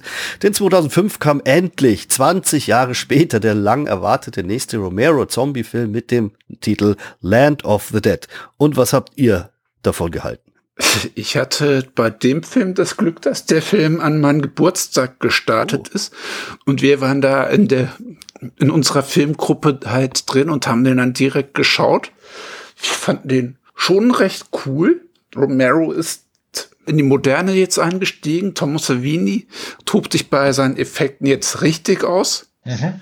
Und auch die Zombies haben mit Bub, also diesen farbigen Ex-Tankwärter, nee, Big Daddy. Der die Bob ist in Big Da- Daddy, of ja. Bub, Bub, ach ja. Nee, mit Big Daddy haben sie da jetzt die logische Konsequenz von dem Zombie, der imitiert, zum ersten Zombie, der anfängt selbstständig zu denken. Und Oder wieder lernt, so kann man es auch sagen. Ja. ja, Also ich fand ich fand's klasse bei dem Film einfach, dass großes Aufkommen da war. Dennis Hopper. hat Einer seiner letzten Filme. ach ja. Ja, John Legizia. Oh Gott sei Dank. Und man ist trotzdem nicht ganz von, nee, man ist trotzdem nicht von dieser Kaufhaus-Location abgekommen, weil die Reichen, Ja. die haben sich da ja jetzt auch im Kaufhaus verschanzt. Im Also, Hochhaus. Wo es immer andere Charaktere sind, kann man da stellvertretend so diesen Fortschritt oder Rückgang der Menschheit dann auch immer in den Filmen ausmachen. Ja, wollt ihr kurz anreißen, worum es geht in dem Film? Ja, ich habe den jetzt nicht mehr so präsent. Wie gesagt, ist schon eine Weile her, wo ich den gesehen habe. Aber war das nicht so, dass, dass der Dennis Hopper irgendwie so ein Monopol hatte? Nee, nee, ist richtig. falsch. Doch. Er hatte Genau. ein Monopol und wir hatten da wie beim Mad Max so eine Art Untergrundorganisation, die so ein bisschen die Reichen stürzen wollten. Und Hauptdarsteller ist hier der Mentalist, ich weiß jetzt seinen Namen nicht. Achso, ah, weiß ich auch nicht mehr. Aber die Besetzung ist klasse. Also Oh, ne. John Ja, Leguizamo. John Leguizamo ist Asia ja Argento. dabei und Asia Ja, Argento. Da schließt sich Genau. ja dann dieser Schlussstrich. Und so gesehen ist das so der letzte Film aus dieser Romero-Quadrilogie. Die anderen drei Filme, die danach noch kommen, die kann man als lose Episoden im, aus George A. Romeros Dingern betrachten. Also als Spin-offs, die irgendwo da zwischen oder seitlich spielen. Also, um mal zu- abzuschließen, bei Land of the Dead geht es ja auch viel um so Klassenkampf. Ne? Da gibt's ja diese, diese Reichen, Arm genau, also es gilt immer noch, wer reich ist und wer arm ist, trotz der Apokalypse. Und die Reichen haben sich in so einem Hochhaus, da lesen sie, leben sie wie die Made im Speck und die Armen müssen auf der Straße da vegetieren und für die Reichen so Frondienste leisten. Das war halt dann ganz klar auch wieder so eine Kapitalismuskritik, äh, die er da einflechten hat lassen. Und dann eben diese Ja, Entwicklung von den Zombies, die langsam tatsächlich anfangen, selbstständig zu denken und auch so ein bisschen gegen die Menschen zu rebellieren, die sie ja abschlachten quasi und als Monster bezeichnen, so ungefähr. Insofern war das schon ein interessanter Ansatz, finde ich. Ich hatte bei dem Film ehrlich gesagt richtig Spaß. Ich auch die Idee mit dem Wasser, dass die Zombies nicht halt machen vom Wasser, sondern einfach durchlaufen, das fand ich mega zu, in dem Zeit, Mhm. äh, zu der Zeit. Und es gab ja trotzdem bei Zombie diesen, diese Zombies, die durchs Wasser gelaufen sind. Das ist nichts Neues, aber da haben die Mhm. Zombies geschafft, ihre Ängste zu überwinden. Und wenn du die Szene siehst, wie Bu Big äh, Daddy. Big Daddy sieht, wie diese Zombies da instrumentalisiert werden und als Schieß, äh, nee, als Schießbudenfiguren benutzt werden und davon dann richtig angewidert ist, da ist er fast menschlicher als viele der Genau, das Hauptdarsteller. ist ja, glaube ich, auch so die Grundaussage, die da so ein bisschen rüberkommen soll vom Robero. Wie gesagt, er ist halt schon eine linke Socke irgendwie, aber deswegen nicht schlecht. Ja. Ich fand nur den Film, ich habe ihn auch im Kino gesehen und ich habe halt auf den gewartet wie auf die äh, Erlösung selbst irgendwie so und war dann wie viele andere auch arg enttäuscht. Und das große Problem war. Aber das ist immer so eine Sache. Ja, ich weiß. Thilo, wenn man sich auf. Ich weiß, ich weiß. Dann bist du oft enttäuscht, aber also da habe ich wirklich 20 Jahre im Grunde drauf gewartet. Und das große Problem für den Film war, dass eben das Dawn of the Dead Remake ein Jahr vorher so unglaublich gut war und die Messlatte so hoch gesetzt mhm. hat, dass der da nur verlieren konnte. Mittlerweile habe ich aber meinen Frieden gemacht mit dem Film, finde ihn immer noch inzwischen richtig klasse, schauen mir auch äh, immer wieder gerne an.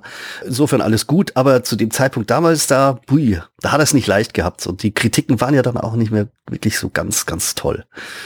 Aber wenn man den mit späteren Abstand betrachtet und ich hatte ja wirklich das Glück, ich hatte den, den Zeitpunkt gesehen, da war ich absolut empfänglich dafür.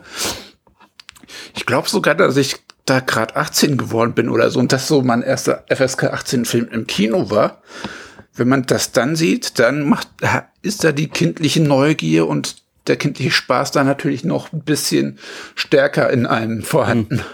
Auf jeden Fall. Wir haben noch zwei Filme auf der Liste von Romero. Du sagst immer, wir haben noch drei. Welche, welche drei meinst du da? Wir haben Diary of ja, the Dead. Survival of the Dead. Und Survival of the Dead. Genau, aber das waren sie dann eigentlich. Mehr haben wir nicht mehr. So hat Romero ja gar nicht. Muss ich zur Schande bestehen, dass ich Diary of the Dead unten im Regal stehen habe und noch nicht gesehen. Oh, und da wagst du es hier mitzumachen. Also, also ich muss sagen, der lief beim, auch beim Fantasy Filmfest äh, Nights, glaube ich, habe ihn dann aber leider äh, erst später dann auf dem Heimkino angeschaut. Und ich finde, Diary of the Dead ist jetzt kein Meisterwerk, es ist aber ein ordentlicher Film, ein ähm, guter Zombie-Horrorfilm und der halt den interessanten Kniff hat, dass es eben eine Found-Footage-Geschichte ist, was man so der Hinsicht wahrscheinlich auch noch nicht gesehen hat vorher. Und vor allem, es ist ein Found-Footage-Film, ohne dass die Kamera zu störend wackelt. Ja, auch das.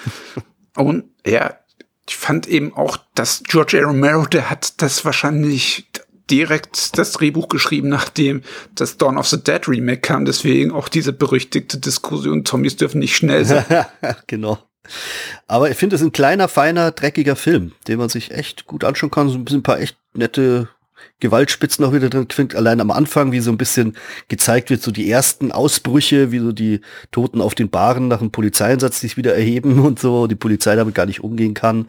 Sind schon ein paar echte Schmankerl drin, aber natürlich äh, hat es nicht mehr die Klasse seiner Meisterwerke vorher erreicht. Wir haben hier auch einen Cameo, ich glaube von der Crew aus Survival of the Dead, die kurz auf die Filmcrew von Diary of the Dead treffen. Richtig, da gibt's ein Crossover, mhm. was ich auch eine nette Idee fand. Aber ja, wollen wir über Diary noch was sagen oder? Wie gesagt, ich habe ich fand den nett, der ist guckbar, wenn man da ohne Erwartungen rangeht oder einfach einen Zombie-Film sehen will, der nicht ganz so dumm mhm. ist wie vieles, dass man dann schnell im Schnellschussverfahren produziert hat, mhm. dann kann man sich den durchaus ja. geben. Also er hat schon seine Klasse und gerade, wenn man Found Footage mag, natürlich, wenn man Found Footage gar nicht mag, so lieber Finger weg.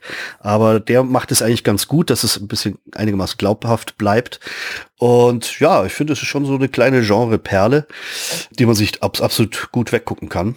Dann kam allerdings 2009, ich glaube, es war dann der letzte Romero-Film überhaupt Survival of the Dead raus. Er spielt auf so einer Insel, wo so verfeindete Cowboy-Clans gegeneinander äh, kämpfen, aber gleichzeitig auch Zombies äh, rumschlurfen. Ich habe mich tatsächlich aufraffen können, den Kino anzuschauen am letzten Tag, wo er noch lief und ich war etwas erschüttert, was Romero da quasi als Spätwerk abgeliefert hat. Es sind teilweise Sachen drin, wo ich echt mir die Augen reiben musste, wenn dann so so Slapstick-Einlagen sind, wenn dann so äh, welche mit Dynamit beworfen werden und das Haus explodiert und die stehen dann da wie in so einem so einem Comic, also jetzt wie so, so ein Lucky Luke Comic oder so, wenn dann mhm. einer in einer, eine Bombe äh, oder clever und smart, ja, wenn dann eine Bombe drauf geht und die stehen dann in Unterhosen da mit schwarzen Rändern im Gesicht, wo ich mir gedacht habe, was hat er sich eigentlich dabei gedacht? Ah, aber wahrscheinlich ist er auch besser, als ich jetzt ihn in Erinnerung habe. Die Effekte sind allerdings schön blutig.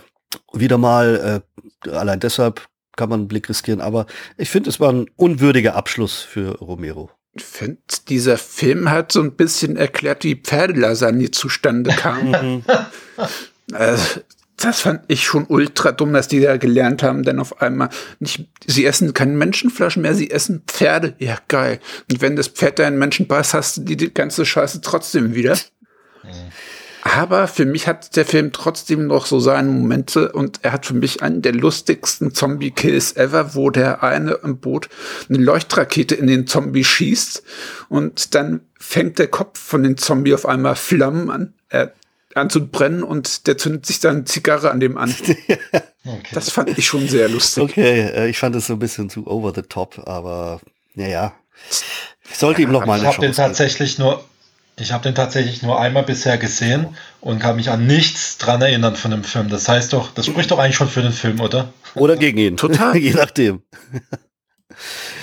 ah, gut, aber wenn man sich die Chronologie von Romero nochmal geben will, gehört er natürlich schon rein in den Kanon der Dead-Filme von George A. Romero. Also ähm, den sollte man da auf jeden Fall nicht auslassen. Wie gesagt, das sind auch wieder ein paar geschmackige Effekte drin, auch wenn es so von der Handlung und so, ich da irgendwie auch so, ja, ich, das war so beliebig irgendwie, das ging da rein, da raus. Das hat mich da irgendwie nichts mehr peitschen können. Insofern eigentlich schade, aber gehört halt trotzdem zu seinem Lebenswerk und deswegen sollte man es auch hier erwähnen. Ja, man sollte jetzt halt nicht den Fehler machen, die Comics zu lesen, die Romero dann noch am Schluss geschrieben hat, weil die fand ich jetzt nicht mehr ganz so gut, aber seine Zombie-Filme, die sind jetzt mittlerweile ähnlich gemächlich wie seine Zombies selber, aber die machen immer noch Spaß, wenn man dazu ein bisschen Abstand hat und sich auch an die langsamen Zombies gewöhnen kann. Okay, ja. Apropos langsame Zombies, da möchte ich noch was Kurzes erwähnen. Falls jemand mal wieder Bock auf die klassischen, schlurfenden, langsamen Zombies hat, die auch nicht plötzlich unbedingt anders aussehen, das hat mich nämlich bei den neuen Zombie-Filmen immer gestört, dass die dann auch im Gesicht Veränderungen haben. Die kriegen dann plötzlich so, so eine Stirn wie die Klingonen bei Star Trek und, und die Zähne sind plötzlich scharf und so ein Scheiß. Und das war halt bei Dawn of the Dead und so nicht, sondern die sind halt, waren ein bisschen blau da in der Fresse, aber sonst sahen sie halt gleich aus. Und da gab es eigentlich nur noch einen Film, der die wirklich so schön langsam und bedrohlich dargestellt hat. Der Film heißt Oha, Oha, origineller Titel The Dead von 2010. Habt ihr den gesehen? Ja, das war der in Afrika. Der in Afrika, genau. Und ah, das war mal cool. richtig schön langsame, creepy Zombies, die sie von weitem schon gesehen haben und, und trotzdem, oh, wir müssen weg, weil die schlurfen schon langsam auf die zu. Fand ich großartig, auch wenn der Schluss ein bisschen enttäuschend war. Gibt es auch einen zweiten Schluss Teil? wie so eine Werbung für so ein ja, SOS Kinderdorf. Ja, ja, genau, das habe ich auch gesehen. Das war wie so ein Werbebreak und dann war er plötzlich aus, der Film. Also das Ende enttäuschend, aber sonst unglaublich intense Schlurf-Zombie-Szenen, die teilweise auch bei gleißender Sonne gezeigt werden. Insofern ist auf jeden Fall ein Blick wert. Es gibt auch einen zweiten Teil, der spielt in Indien. Ja. Okay. Aber der ist nicht ganz so gut. Das habe ich mir jetzt halt gedacht und ich wüsste auch nicht, wie man an den ersten hätte anknüpfen sollen. Der hat mit dem ersten gar nichts zu tun. Außer dass halt Zombie Outbreak ist in Indien. Ich fand, so. ich fand es halt schön, dass hier auch die langsamen Zombies gerade durch diese ungewohnte Location Afrika dann doch nochmal eine Bedrohung sind, weil da in Afrika hast du nicht wie der typische klischeehafte Ami irgendwo eine Knarre, sondern du musst da ja. auf unangenehmen Nahkampf gehen ja. und tust dich da teilweise schon schwer mit der Selbstverteidigung gegen diese Viecher. Ja, also ich finde die gerade die Location macht das Ganze wieder so ein bisschen originell und er, das ist ja so ein so ein Amerikaner, der für die fürs fürs Militär da irgendwie tätig war und der tut sich damit zu einem schwarzen äh, Soldaten zusammen und schlagen sich dann durch. Das ist schon von der Location sehr schön sehr schön gemacht und wie gesagt, diese durch diese langsame Zombies kommt eigentlich viel, einfach viel, viel schönerer Spannungsaufbau, wenn er dann am, ist ja dann so ein Flugzeugabsturz am Anfang und dann ist er am Strand und so eine Kiste, wo eben die Waffen drin sind, die muss er aufkriegen und um ihn herum schlurfen schon die Zombies auf ihn zu und er schafft es dann gerade noch, die Knarre rauszuholen. Also das ist schon nice, muss ich sagen. Okay. Haben wir eben einfach lang nicht mehr gesehen. Lief wie so viele Filme auch auf dem Fantasy Filmfest oder White Nights? The Dead lief auf dem Fantasy Filmfest. Das die habe ich da gesehen. Absoluter Geheimtipp kann man sich geben. Ansonsten, ja, wenn wir von George A. Romero reden, würde ich sagen, kann man den Leuten auch Stark, The Dark Half mit auf den Weg geben. Das war ein etwas besserer Stephen King-Film von ihm. Mhm. Was haltet ihr von The Craziest, wo er Autor war? Stimmt, die Crazies sollten wir erwähnen. Ne, da hat er auch Regie geführt. Ging zuerst mal so in Richtung 28 Days Later, da war es mhm. auch eher so eine Epidemie. Ja, ja, genau. genau, sind Infizierte, die werden halt eben crazy und, und äh, bringen andere Leute um. Aber auf äh, totale Art, ey. Eigentlich auch, ja, auch ein sehr, sehr schöner Sehenswerter. Film. Sehenswert, der auch ein richtig krasses Remake spendiert bekommen hat, ich glaube von 2013. Ja, mit Timmy Oliphant. Wo es richtig zur Sache ja. geht. Also, ja, genau. Und nicht zu also, vergessen, kann man sich auch anschauen. mit seinem Kumpel Stephen King hat der auch eine Episode Creepshow. bei Creepshow gedreht, ja. Ja, ja. Der jetzt ja auch begnadigt wurde vor kurzem. Also, also. schaut euch das an. Unbedingt. Oh Mann, oh Mann. Jetzt haben wir aber eine Weile hier über Untote ich und Zombies gesprochen. Wollt, Jetzt bin ich auch schon fast hier tot. Euch wir waren ähnlich gemächlich. ja. ja. Ich wollte euch noch kurz fragen, wie ihr jetzt die Abwandlungen von, weil du vorhin angesprochen hast, dass es jetzt mittlerweile viele Abwandlungen von Zombies gibt. Es gibt ja viele Filme, die durch Zombie-Filme inspiriert sind. Ich, zum Beispiel I'm Legend, das sind jetzt keine Zombies im ursprünglichen Sinne, aber im Prinzip sind es auch Infizierte. Und da gibt es ja einige solche Filme. Ob ihr da irgendwelche Lieblingsfilme habt, wo in diese Sparte reinpassen. Oder auch so äh, Rom, äh, wie sagt man nicht Rom-Com, sondern so Zom-Com. Rom Zom-Rom-Com. Es gibt ja auch zum Beispiel Bill Murray, den The Dead Don't Die, den fand ich ganz lustig. Mhm. Und ja, also wenn es jetzt Filme geht, wo jetzt keine klassischen Untoten sind, wie jetzt I Am Legend oder so, der ja auch für äh, den, also als Inspiration für Romero bisschen hergehalten mhm. hat, weil das äh, Buch kam in den 50ern raus. Der Omega-Mann gab es ja auch vorher mit Vincent Price. Das sind ja auch so diese apokalyptischen Filme. Also die waren dann eigentlich schon noch eine Inspiration vorher, bevor es überhaupt die klassischen Zombies gab. Aber sonst, äh, ja, ich stehe ich steh nicht so auf so Creature-Features. Also bei, bei Resident Evil finde ich es immer am blödsten, wenn dann diese komischen Supermonster auftauchen. Monster, ja, ich weiß auch und genau, und die Zombies finde ich dann eher schon am, am spannendsten, weil ich finde die einfach am, am gruseligsten auch irgendwie sind, weil die halt so ja ausschauen wie normale Menschen, die aber äh, dann so richtig böse sein können, wenn sie dich beißen.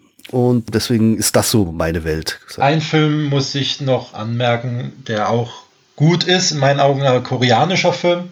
The Train, Train to Busan. Fand ich ziemlich cool. Ja, den kann man sich wirklich geben. Da Moderner Klassiker. Ja, richtig. Ich habe jetzt neulich den, den Nachfolgefilm Pen Peninsula gesehen, der mich dann leider wieder der enttäuscht hat. Der hat mich komplett unterwältigt, ja. Okay.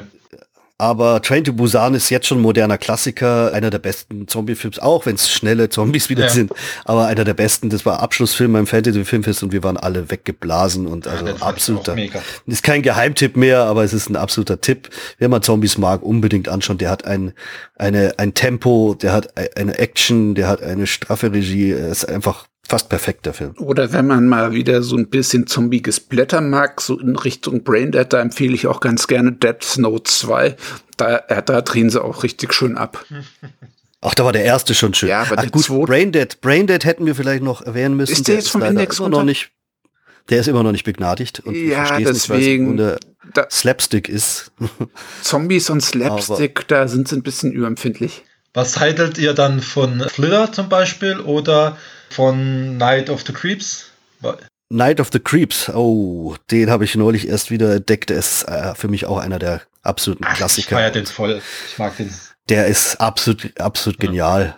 Also, aber ich glaube, das ist auch gar kein Geheimnis. Ja, aber es erzählt auch so ein bisschen eine andere Variante von Zombiefilmen, weil Zombiefilme sind ja immer so und da kommt es ja durch ein Alienwesen. Stimmt, das wollte ich eigentlich auch noch kurz ansprechen, habe ich völlig vergessen, denn bei den Romero-Filmen kommt ja nie raus, warum sich die Toten wieder erheben. Es gibt eine Schnittfassung von Night of the Living Dead, weil da hat das Studio drauf bestanden, wo sie die Nachrichten anschalten und dann heißt irgendeine Venussonde kam mit irgendeiner radioaktiven Strahlung zurück und das ist der Grund. Wollte Romero aber nie. Er wollte nie, dass das rauskommt, weil äh, ab da ist aber immer als Grund für, für die Zombies A, B, C angegeben worden, also entweder atomare Verseuchung oder biologische Viren, äh, Bakterien oder Pilze, sogar wie bei The Girl with All the Gifts oder eben was chemisches. Das wurde bisher immer als Grund angekündigt, hat also mit Magie und so da nichts mit zu tun gehabt. Aber bei Romero wissen wir nicht, woran es liegt. Wird auch nie irgendwie aufgegriffenes Thema, anders als bei Walking Dead, wo es ja tatsächlich auch auf so ein Virus zurückzuführen ist. Ah, ja. Das fand ich schade, dass sie das irgendwann ergründet hatten, aber egal. Egal. Egal, ja. Wer war das nochmal? Kennt Nee, ihr? ich auch nicht. Ja, nee, verschwurbelt. Okay, habt ihr noch was zuzufügen? Wir haben jetzt eine Stunde 20 Minuten über Zombies, Romero, Horror, Untote und so weiter gequatscht. Ich glaube, wir haben das jetzt einigermaßen gut abgehandelt, was sich da getan hat seit 1968 bis heute. Und glaubt ihr, dass es ähm, irgendwann die Leute übersättigt sind mit diesem ganzen Zombie-Zeug? Ich denke, das ist immer so schubweise. Es gibt eine Zeit lang, ist es, ich sag mal, ich vergleiche das gerne mit Videospielen. Es war eine Zeit lang Zweite Weltkriegsshooter, kam an Mass raus, dann war man übersättigt von den, von dem, dann ging es ins die Neuzeit, jetzt ist man übersättigt von der Neuzeit, jetzt geht es wieder so langsam zurück in Zweite Weltkrieg, Erste Weltkrieg und ich denke, das ist bei Zombie-Filmen genauso. Eine Zeit lang hat man viele Zombie-Filme, dann ist man übersättigt, dann kommen andere Creatures, äh, Vampire, Monsterfilme, Vampire und sowas, dann ist das wieder übersättigt und dann kommt es wieder zu Zombies. Also Da kommen wieder Zauberschüler. Ja, aber Zombies, die sind halt wirklich wie ihre Gegenstücke, die kommen immer wieder von den Toten zurück und irgendwann wird es auch da wieder einen Boom geben. Spätestens, wenn wir diese Pandemie rum haben und ein bisschen seichtere Unterhaltung wollen, dann wollen wir wieder auch seichtere Zombie-Pandemie-Filme sehen, wo die Probleme nicht ganz so schwierig sind, wie sie gerade für uns sind. Schön gesagt. Und ich, ich gebe es ganz ehrlich zu, ich kann nicht genug kriegen von Zombies. Es ist, ich hoffe, dass diese Welle niemals abebbt. Gebt mir mehr, gebt mir mehr. Gebt mir sowieso. mehr. Ja. Gern. Okay, hat jemand noch abschließend was zu sagen? Nö, ich bin durch. Ich denke, Du bist mit durch? 18 Minuten sind wir ganz gut bedient. Gut, dann sind wir alle infiziert weiterhin und harrende Dinge, die da kommen auf untoter Ebene. Ich bedanke mich ganz herzlich beim Sam Dankeschön. Und beim Patrick. Gerne. Also, dann bis zum nächsten Mal und nicht vergessen, Gehirn. Sehr geehrte Damen und Herren, Ladies and Gentlemen, wertes Publikum, vielen Dank für Ihre Aufmerksamkeit und Ihre Zeit. Wenn Ihnen gefallen hat, was Sie heute gehört haben, empfehlen Sie uns doch bitte weiter an Ihre Freunde, Bekannte und Verwandte, an jeden, von dem Sie glauben, unser Podcast gehört genau in deren Ohren. Wir freuen uns sehr auf Ihr Feedback, das Sie gerne hinterlassen können auf den Social Media Plattformen, wie zum Beispiel Facebook, Twitter, Instagram oder auch bei uns im Blog unter tele-stammtisch.de. Da gibt es Kommentarfunktionen, bitte nutzen Sie die bitte und bewerten uns auch noch. Wir sind ein Podcast, der von seinen Bewertungen lebt. Gehen Sie auf Apple Podcast, auf podcast.de, auf Google Podcast oder eine der vielen weiteren Plattformen, auf denen man Podcasts bewerten kann.